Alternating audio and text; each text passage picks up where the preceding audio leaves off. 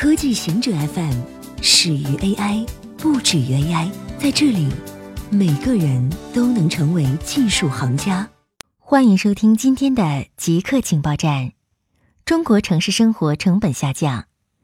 经济学人智库发布二零一九年全球生活成本调查，调查包括全球一百三十三个城市，其中有八个中国大陆城市在生活成本排名上普遍下跌。调查涉及八个中国大陆城市，除天津的排名小幅上涨两位，苏州与去年持平外，其余六个城市排名均有所下降。其中，青岛下降十位到第七十二名，幅度最大。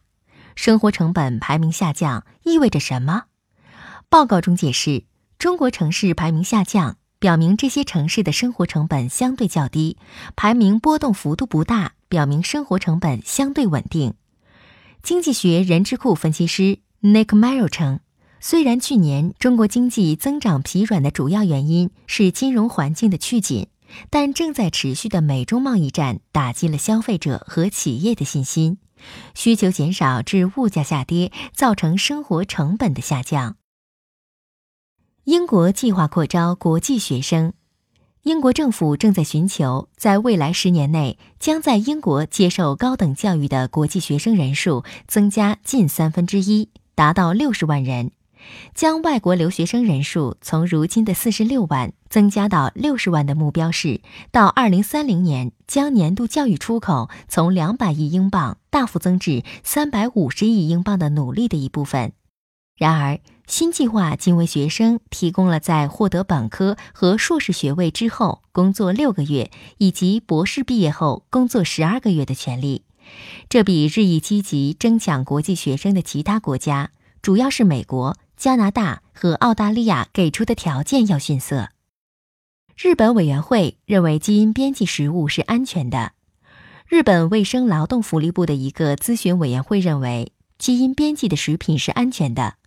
如果这一建议被采纳，那么只要所涉及的技术符合标准，日本将允许基因编辑食品销售给消费者，无需额外的安全评估。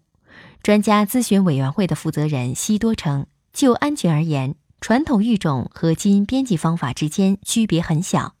如何监管基因编辑食品的问题在国际备受争议。FDA 认为，大多数基因编辑食品不需要监管。但欧盟认为必须严加监管。调查发现，人们认为 AI 会做出更好的政策决策。对两千五百名欧洲人的一项调查发现，人们认为 AI 会比人做出更好的政策决策。这次调查主要是了解人们对新技术的看法。结果显示，一半以上的被调查者担心他们的工作会被机器取代。百分之七十的认为，放任的技术创新对社会造成的伤害可能大于其好处。但调查的一个有意思的结果是，四分之一的人更乐意由 AI 而不是人类去做出有关国家治理的政策决策。世界各地的人对他们的声音是否会影响政治决策日益产生怀疑。但算法作为一种解决方案，并非没有缺点，因为算法可能会内在含有程序员的偏见。或者容易被操纵去产生特定结果。诺基亚手机被发现向中国服务器发送设备识别码。